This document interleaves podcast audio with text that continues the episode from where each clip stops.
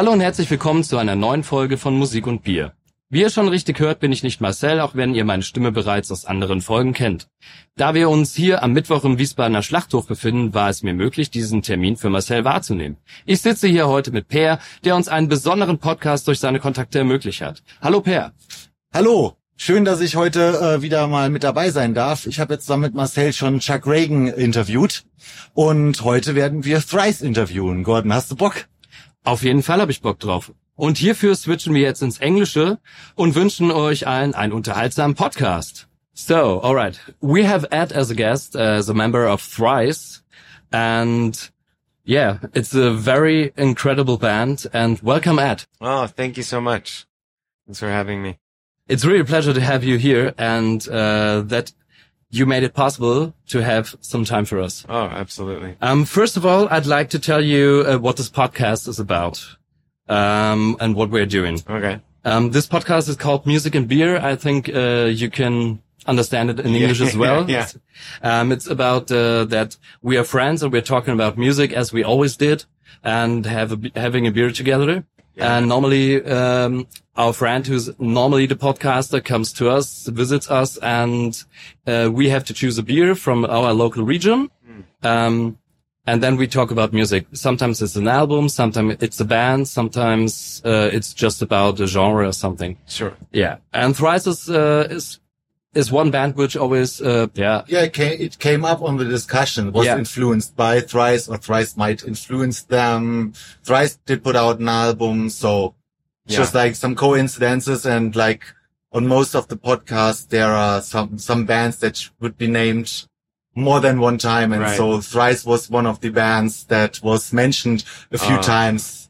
yeah That's so cool.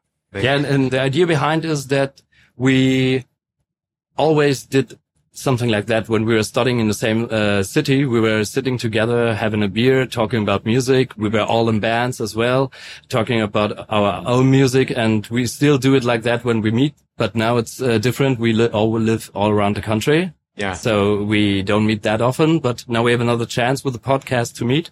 And he gave us a chance now to speak to some bands as well, uh, as we already did with Chuck Ragan. Oh, that's Now we have you here and it's really a pleasure because Thrice is a really great band. Now we decided, I don't know. Oh yeah, what do you got? Do you got? Is it too early for you to have a beer? nah. I have a it's past lunchtime. We're. This is called Helles from Frankfurt. It's a small brewery, not very well known in uh, the rest of the country. Okay. Um, it's Yeah, just like a lager, more or less. Okay. Yeah. And the funny thing is they do these special editions to support the LGBTQ uh, Oh, awesome. community. So it's instead of Helles, it's called Buntes, which means colorful. Yeah. Okay. So if you if you like, Yeah. I hope it's still cold. Yeah, it It's. It's more or less good. cold. Perfect. And as I am not drinking alcohol, I brought myself a kind of root beer. Oh, great. where's that? Ah, over here. Somewhere over there. And yeah, we get an open. Oh, you have an Oh, opener. yeah. Perfect. He's a bottle. Give me yours. Okay, sure. Uh, cheers. So cheers. Oh, it's cold. Yeah. Wait. Cheers.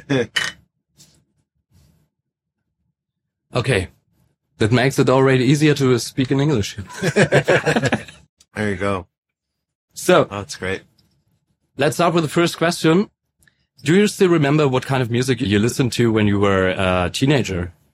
Yes, I feel like my I wasn't like a huge music person in my early teens. Um I was very much into skateboarding and almost that only. uh and a lot of the music that I listened to was from the the skateboard videos. So um one of the earliest ones that I remember uh there's, it's a company still today. It was a company called Plan B, and they had uh, a re- they had a really good soundtrack to the skate skateboard video, um, and that was Iron Maiden and Metallica, but then also Pennywise and Green Day and in like hip hop stuff as uh, hieroglyphics, and it was just that's the music that I really started connecting with through skateboarding. through watching these people, I can even hear skateboard sounds and songs still that, that I listen to that from that era. Just from the video, hearing the, the, the noise of the skateboard. Um, on the wheels of on the yeah, on- yeah, or the click of, of the, the tail of the board on the ground, whatever. Um, so yeah, like I, I think a lot of the music that I listened to early on was informed by, by skating. Um, so that was Iron Maiden and then punk rock stuff, which actually was a huge part of how our band developed.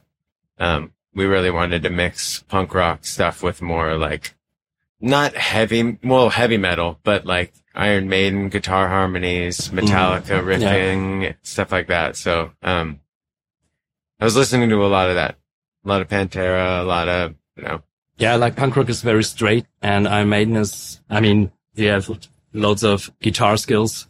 Nice to hear, yeah. yeah.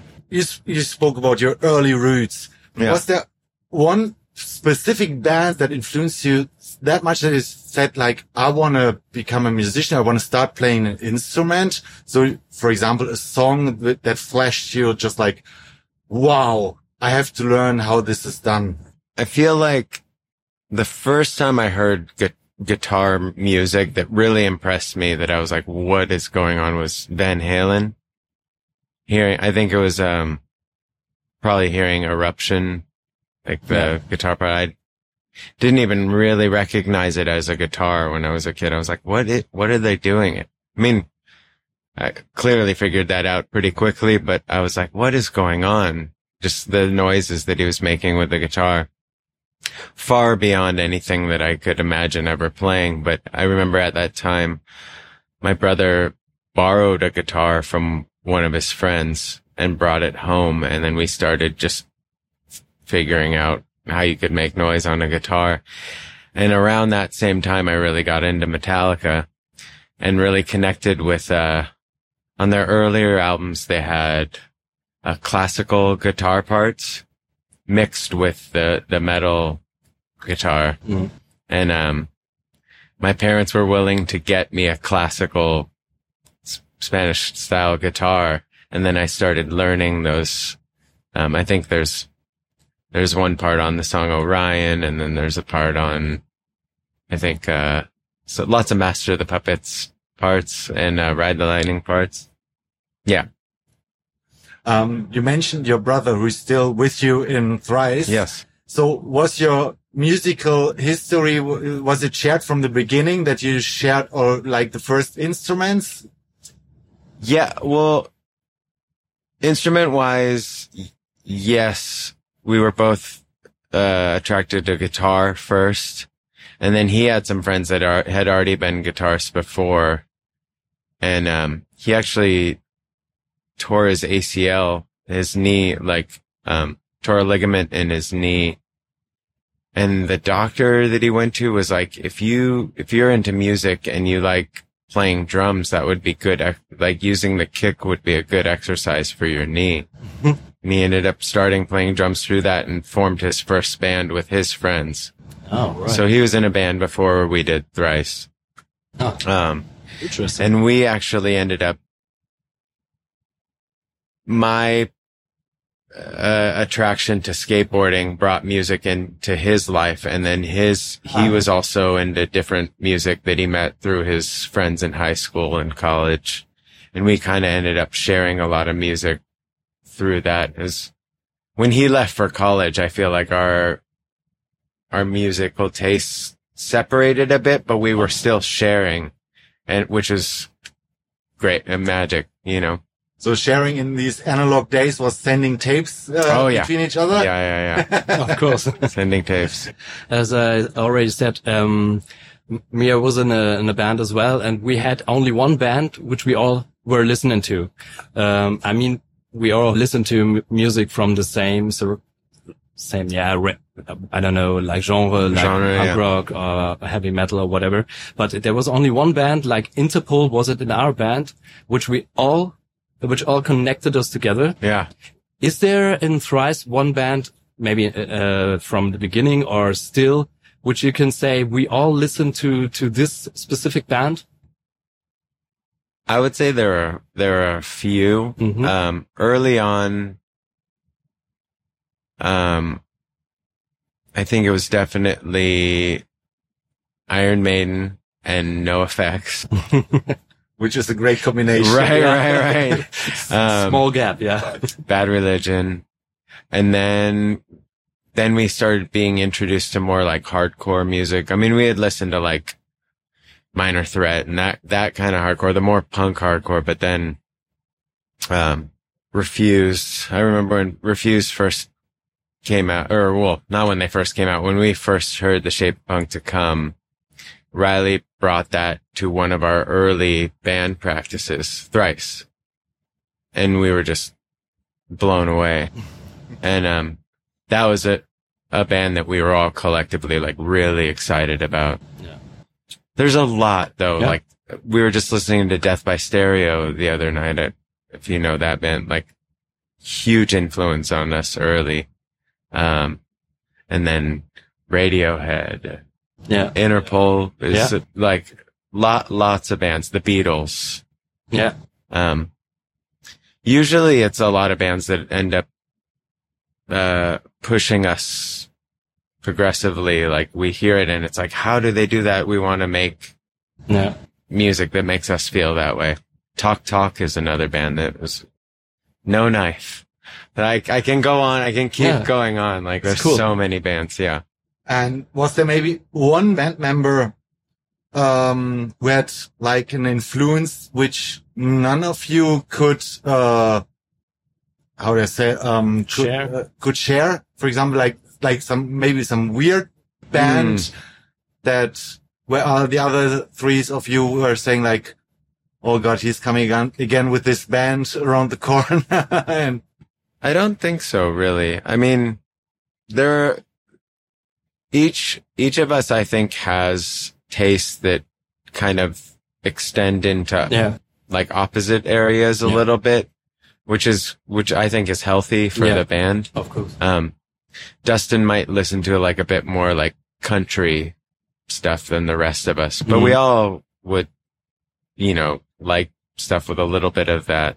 Uh, I would say Riley listens to more like heavy, like heavy metal style music. Um, I mean, everybody kind of has their things in, in Yeah. opposite directions, but like, um, I think But we all, we all appreciate it. So Yeah, it's, it's it's still not pretty close yeah, together. Yeah. Yeah. I read an interview that uh, I think Dustin said um, that the song "Everything Belongs" turned out like that because uh, he was listening a lot of the National. hmm Is there a, a very special uh, influence to every album? Because uh, I mean, every time has its music, its bands, Mhm. and what you listen more or less.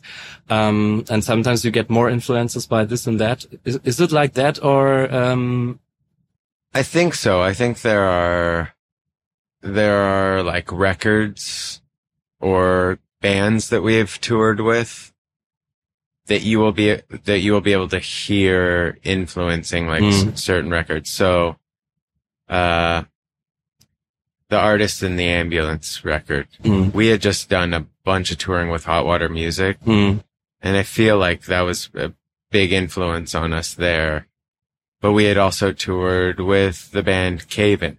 mm, And you're mixing the, those two styles. It's very different. But what we ended up making was kind of amalgamation of all of that. Um, and as the records have gone on, like when Vheissu came out, we were listening to a lot of Radiohead, but we were also listening to the band Isis yeah, we were, you know, there's just, it's not never one thing specifically. It's kind of like a spread of what might be happening collectively in music at the time, but is what also has driven us to be inspired for that record. Yeah. So I think for each record, you could, you could be like, oh, we were listening to a lot of that, yeah. you know, or something, something like that. speaking about artists in the ambulance, Mhm. I met Brian McTernan Yeah.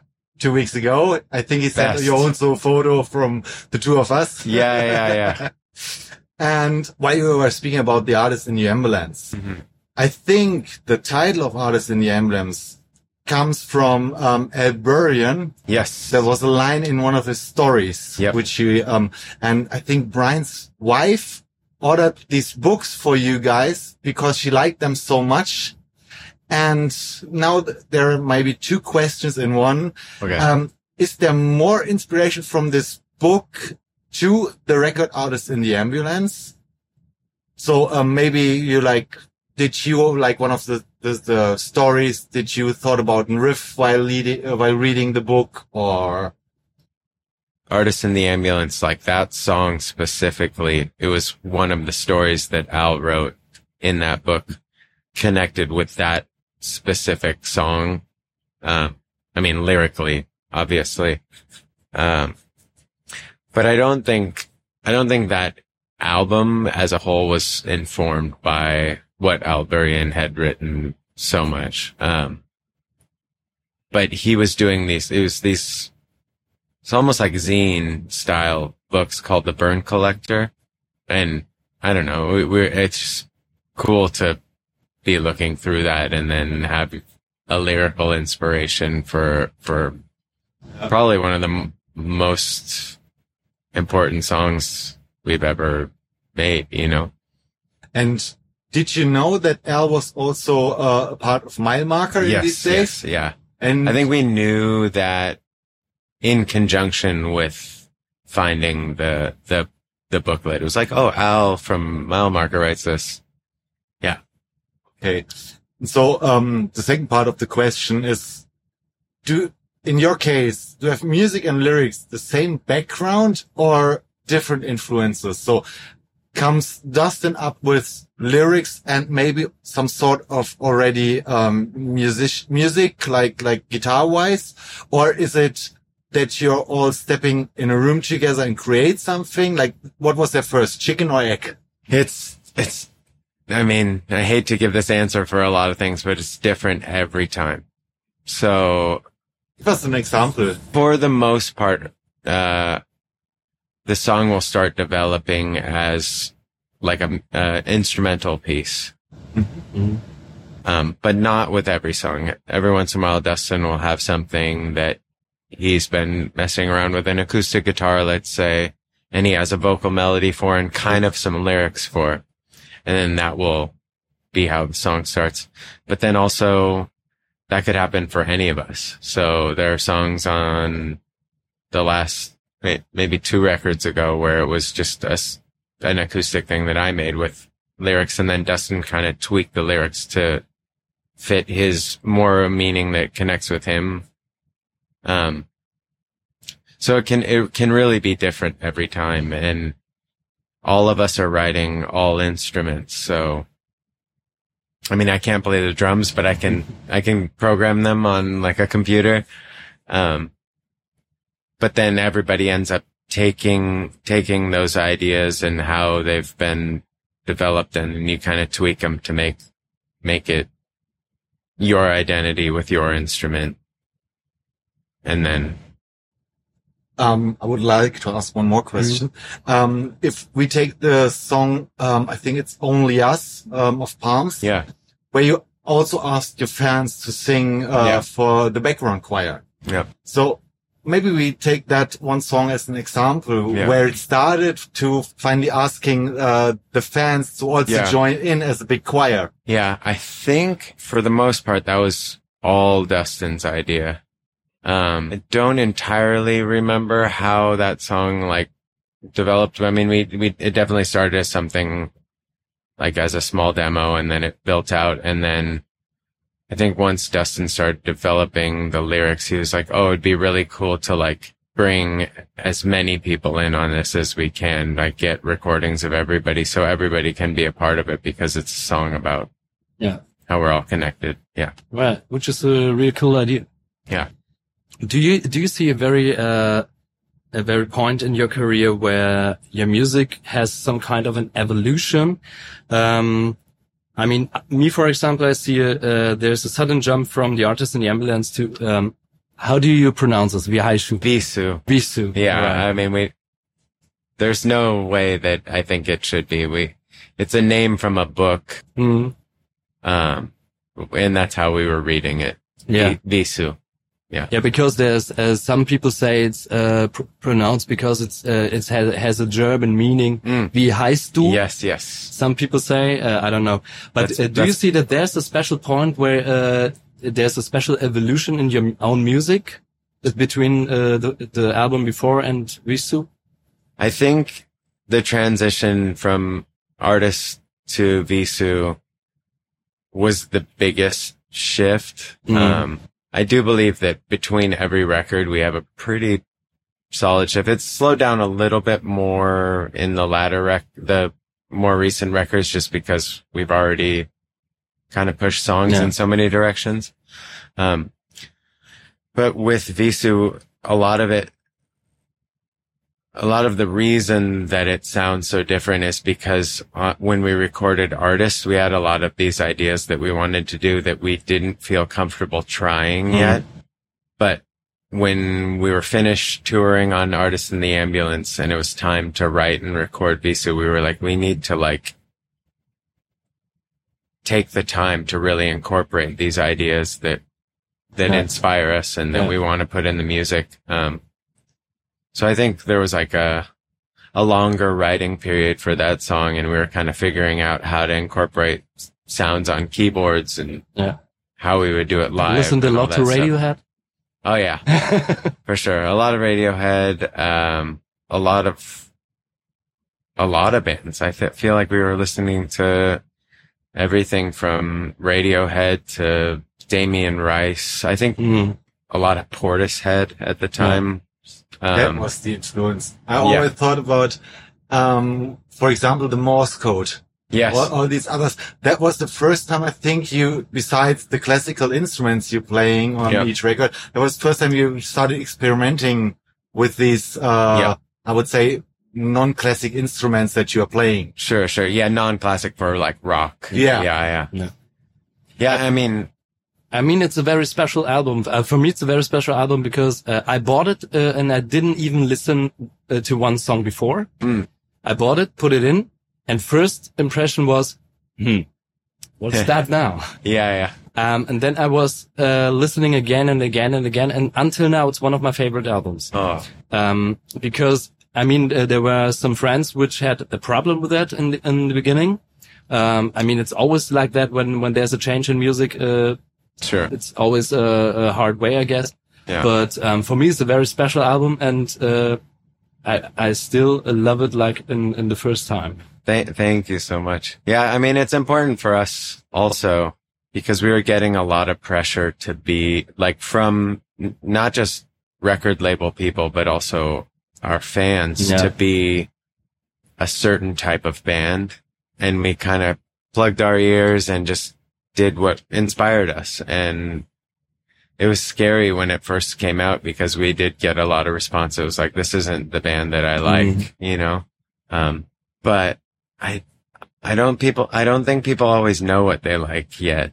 Um, Yeah, and I'm not saying that in a way that's like I have an ego about it or anything. I just think that as soon as a, a musician starts, I mean, when they first write music as a band together, they're just, it's those four people in a room or however many people and they're writing music that makes them feel good. And that's all that matters.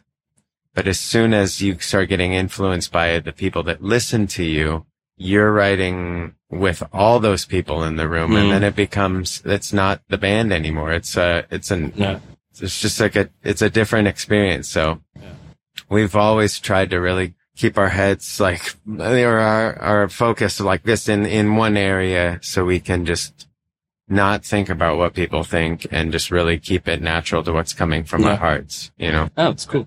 Yeah, for, for me, Vheissu was maybe I, I was doing an apprenticeship to become a photographer at Mm. this point of time. I remember the first time seeing the video for Image to, uh, Mm. Image for the Invisible. Until today, I watched it like just like two days ago to, uh, get, uh, into Oh. the inf- uh, interview situation. It's just like from the look and feel of this thing and telling a story without saying something, just the music Mm. over the pictures. It's one of the most remarkable music videos that oh, I know. thank you. And until today, I, s- I still love this video. It was, it was really fun to make. Um, that was actually a collaboration with, I think we were on tour with My Chemical Romance.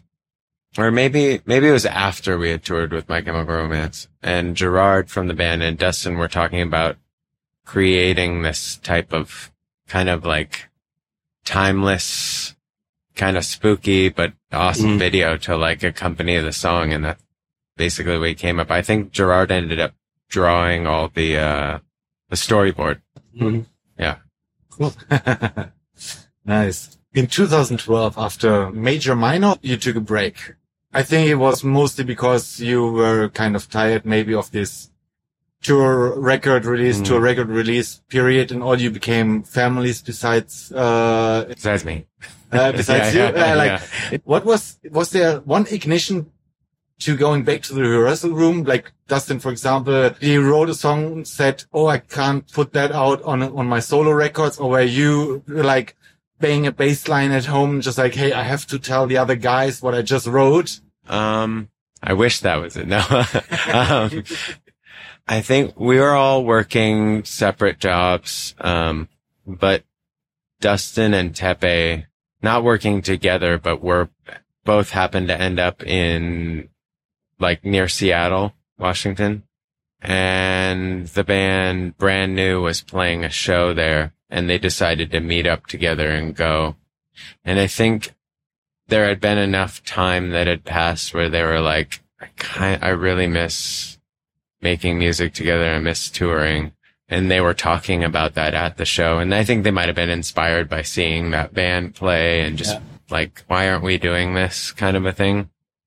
And, uh, I think the next day, maybe, or a couple days later, he ended up texting uh, like a group text or an email or something and was like, Hey, I'm thinking we should try to do this again. Are you guys available or are you, you down to do it? And uh, all of us, I think had been missing, missing it as well. Um, and yeah, we talked to our manager and started setting it up. And yeah, we, we ended up, I think our, I think our first show was the end of 2015, maybe 2016. I'm not sure. And was it, did you already plan on a new album in the first weeks, or like when you're coming back together? Or was it just like, Hey, let's play in, in a rehearsal room and maybe do some live shows and I think from the beginning we were like, we needed, we needed to do some new music.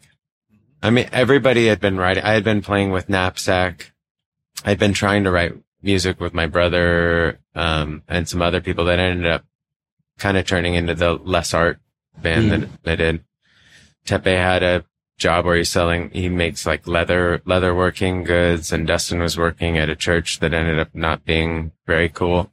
Um, and, uh, yeah. And then we ended up just, we were all full of music ideas and just, it was like, let's, let's do this. And yeah, we're still doing it. We were also uh, wondering somehow um, how you spend your time on tour, or, or somehow. Um, I mean, I guess you listen to special music uh, or to music when you're on the tour bus or something. But is there also music you turn uh, the radio off?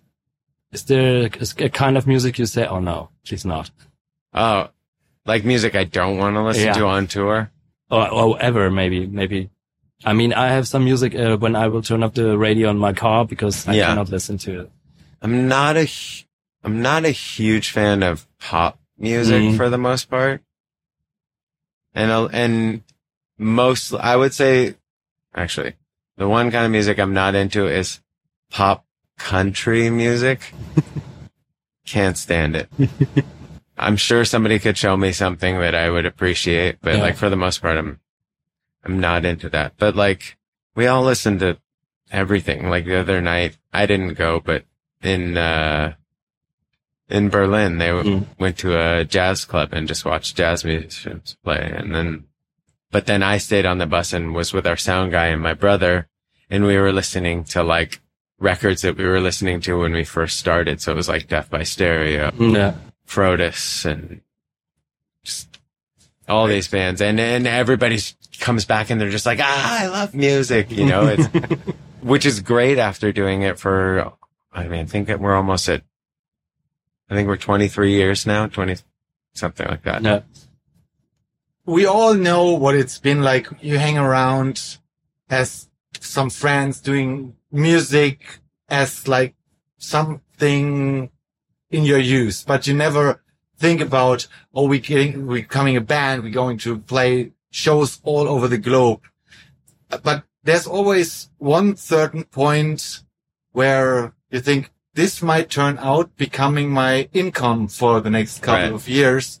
And I was, I was feeling because I think that might be around that time when your manager called you for your first tour playing the support act for Samiam. Hmm.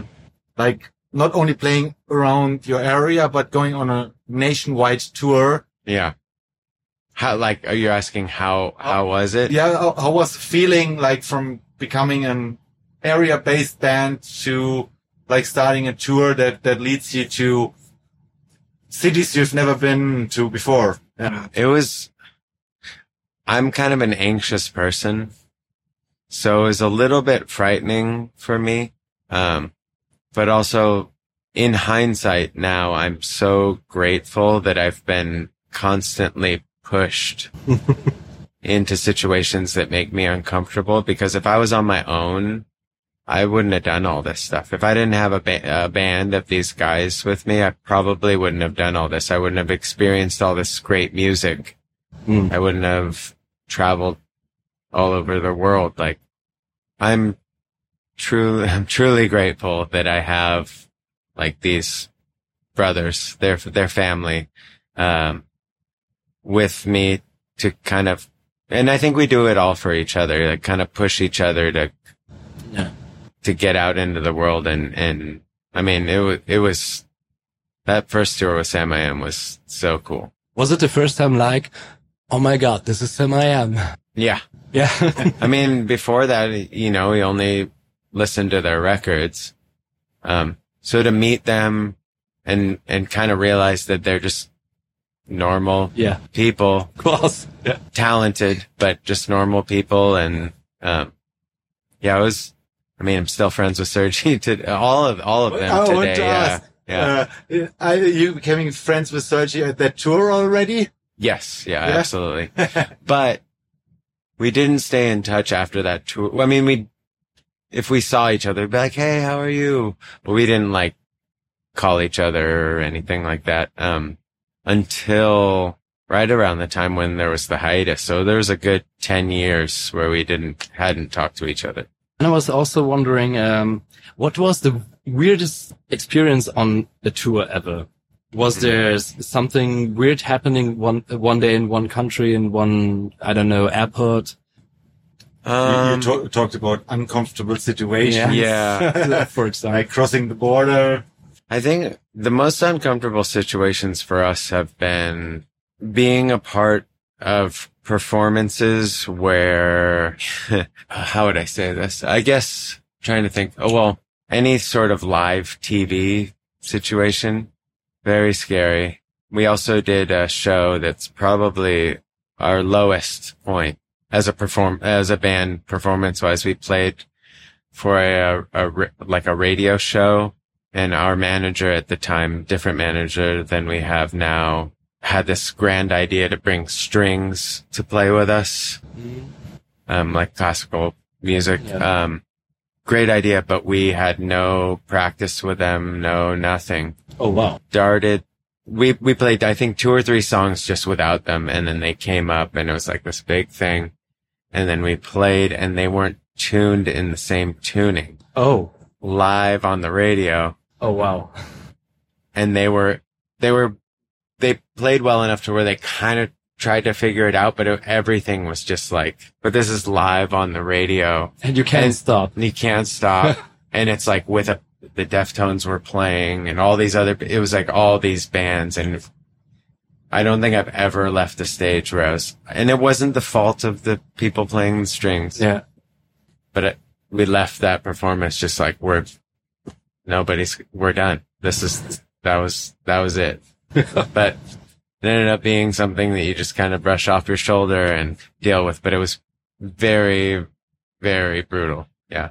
as we were sitting here in the tour bus with you, Mhm. um, you already mentioned that you're listening um, to a lot of music on the tour. hmm Um, what uh, besides Despetherio that you also Yeah. already mentioned, what what are the records that you're listening on this tour to? Um, I've been listening to, there's a band that, um, they're reuniting. I think they they have some shows next year called Unwound. Mhm. Been listening to them a lot. I listen to bands that I've probably mentioned on other things that I've talked about in the, in the past, but, uh, there's a band called Bark Psychosis. That's uh, um, I think they're they're a British band from the like late eighties. Really atmospheric, beautiful music. Um, it's good to sleep to or just chill. Um, been been listening to that and listen to that Frodus record. Um, oh, it's hard, it's hard to get out right now. But on the other hand, I guess you all have some something like Netflix or something. Mhm. Do you watch movies together or everyone on his own or? Everybody on their own for Yeah. the most part. And, and uh, but uh, so there's no special, um, I don't know, movie or uh, something you you all watch and just talk about it or something. Um, we often run into the time, uh, like into uh, situations where we don't want to spoil Hmm. the future episodes of song or of of um, shows.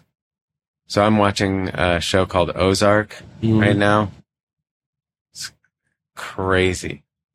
And I heard It's really good. that uh, one song, uh, the uh, the intro is inspired by Stranger Things.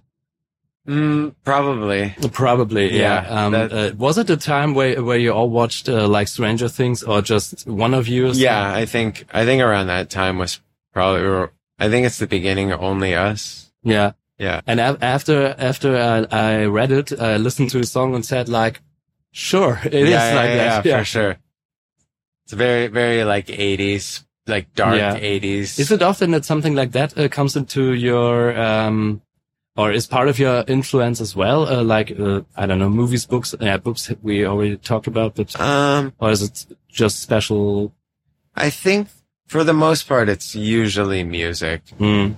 Um, but every once in a while, there's just, and I don't think, I, even when the, the beginning of Only Us was written, I don't think anybody was sitting down going like, okay, I'm going to do a Stranger Things part. It was kind of like messing around on a keyboard. And then you figure out this arpeggiation and you're like, that's cool. And then somebody's like, oh, that sounds like kind of the intro of Stranger Things. And you're like, is it too close? yeah, yeah, And no, then- this yeah, situation. yeah, yeah, I remember one time when Frank Turner recorded an album and had this one song where it was like all the time just like, I know I stole this riff from somewhere, no. but I don't know from whom. yeah.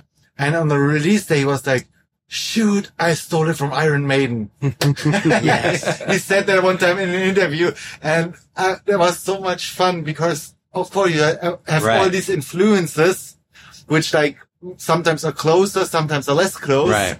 But it's so nice to hear when it's influenced by it. I think that, that also makes the other bands proud that they were in ignition or, or just like, uh, um, Inspiration. role model. Yeah. Oh, I see. like, yeah, yeah. It's- Right. I guess no musician would have been a musician without other music. Right. Yeah. I mean, and as I was saying, like oftentimes it's the, the person that writes it doesn't even realize it. It's somebody else in the band that's like, oh, that's kind of like that. And they're like, too much? And then hopefully not too much because yeah, don't want to get in trouble. It's nice to hear that other bands have the same, even uh, popular bands have the same problems as we had. Right, right, right, right. like we were only just a, some kind of school band. Yeah. we, we, we said about um, Netflix. Uh, We Mhm. talked about Netflix and uh, the things you're sharing together. Besides that, you're all living in different parts of the country right now. Is there still something that that connects you, like like for example, a baseball team, or um, that you, I don't know, during recording an album, you go playing bowling together, or just like some things that were consistent in your in your in the time you spent together?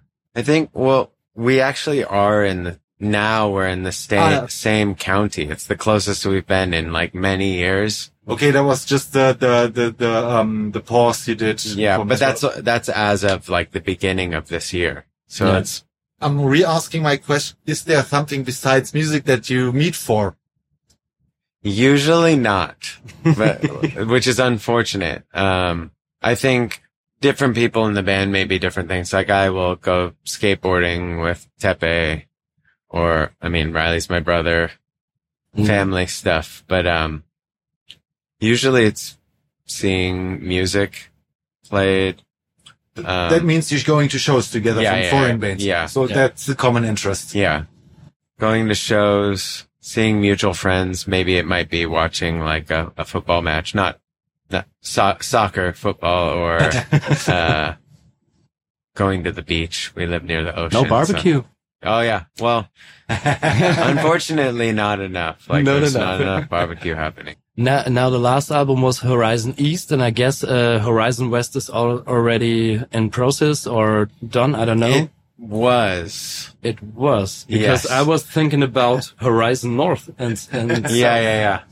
So we we wrote like a large amount of songs Yeah. for the Horizons project, um, and then completed. I think was maybe maybe it was twelve. The songs that ended up being the last two songs we released, which were ended up being B sides from Sur- Horizons East, were probably going to be on West Mm. originally.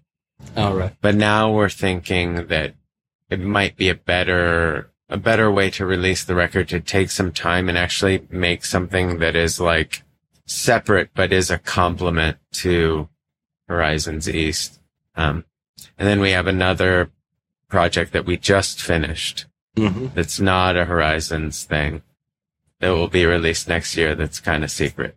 Just have too many ideas in your mind. Yeah. Right. So when you started recording Horizons, Mhm. was there like you did a lot of albums where you had one thing in mind, for example, Palms with the Hands, Yeah. Then the Alchemy Index, which was the Four Elements, Yeah. and did you also have that in mind when you started recording Horizons East that you want to maybe do another four piece like with all the north, south, east, west? I think it was two, like the east west was from the beginning. Um, and thematically, like the idea of like a horizon and however many ways you can incorporate that lyrically or sonically. But yeah, I think it's just, just the two as far as I know. you never know. All right. Um, yeah. We're Um, coming to the end. We're already coming to the end. Okay. Well, the beer is done. um, we have another one if you want to. Oh. And we Uh, have, You decide. I'll hold off. All right. Yeah, yeah. Thank you. so normally when Gordon and Marcel and his friends are meeting, one of the persons is chosen and has to tell a record that he personally likes Hmm. that the member of the podcast has to listen for and give his own personal Mm. thoughts about this, that record. So do you have an inspirational record that is outstanding for you or for new talent that you like to mention for the next Ooh. podcast? Um, it's hard on the spot. While But- you're thinking about Yeah. that, I already had one more question in Okay. mind that just came up. But is there one song um, that you are still in love with that you like? Like that's for you. That's your thrice evergreen, or yeah, do you have like one thrice song that you would say like this is the essence of thrice? Um, I do feel like it changes over time. I think the song that, I mean, we still play it quite a bit. We'll be playing it tonight. It, called The Earth Will Shake is a song that never really gets old for us, which is an amazing thing to have. Um, but, um, we were, um, going over because next year will be the 20th anniversary of the artist in the ambulance. Like listening to those songs. There's a song on that record that never really became like a song that was regular in our uh in our playlist for what we play live but it's called hoods on peregrine that song i feel like has a special place in my heart because of how it was inspired my father really liked the song. Like I still feel like we could play it today and it's it kind of connects with some of our newer material as well as the old material. So, um, I think that is like somewhat of an underrated song. It's nice. Ours, yeah. Um, as far as records though, I, I, it's, it's a record that was a huge inspiration to the band early on. Um, and it's still great for me today. It's that band No Knife and the album is the fire, fire in the city of automatons. It's, I feel like it was a record for me that turned me or kind of unraveled me being like a hardcore kid. I still love hardcore music, but it really like kind of flipped everything for me and made me realize like how heavy, but also intricate and beautiful music can be without being proggy or glossy or whatever. It was a really important record for me. So I think everybody should check that record out. I think it's an underrated band for sure. Thanks a lot for your time. Oh, thank you. Um, have a great last week here in Germany. Yes. I, I guess that you have like until Monday. yep. Yeah, I think, It's one Italian show and I think two or three German shows. yeah, yeah. I see you in Cologne again. Uh, Oh, awesome. Yeah, I, I will be in the audience Oh, great. because uh, some friends we are meeting there uh, to go on a concert as Okay. well. Yeah, and yeah, have a good time. Thank you so much. all. Thanks for having me. Thank you for the beer.